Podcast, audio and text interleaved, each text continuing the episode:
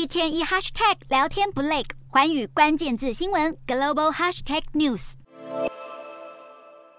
根据英国国家统计局公布的最新数据，截至今年六月，过去一年中，英国的人口净移入人数上升到了五十点四万的历史新高。英国的移民人口分为三大类别，分别是外国学生、移工以及透过特别签证计划移居英国的香港、乌克兰和阿富汗人。其中以国际学生人数最多，将成为政府减少移民数量的主要目标。根据英国媒体报道，首相苏纳克正考虑针对外国留学生施加限制，只准许获得英国顶尖大学录取的学生取得学生签证，同时也将限制外国学生西家带眷入境的人数。英国在二零一九年定下国际教育策略，希望吸引更多外国学生，让英国每年教育出口价值达到三百五十亿英镑。如今却准备反其道而行。有专家警告，要是英国政府减少留学生人数，可能会有很多英国大学面临破产危机。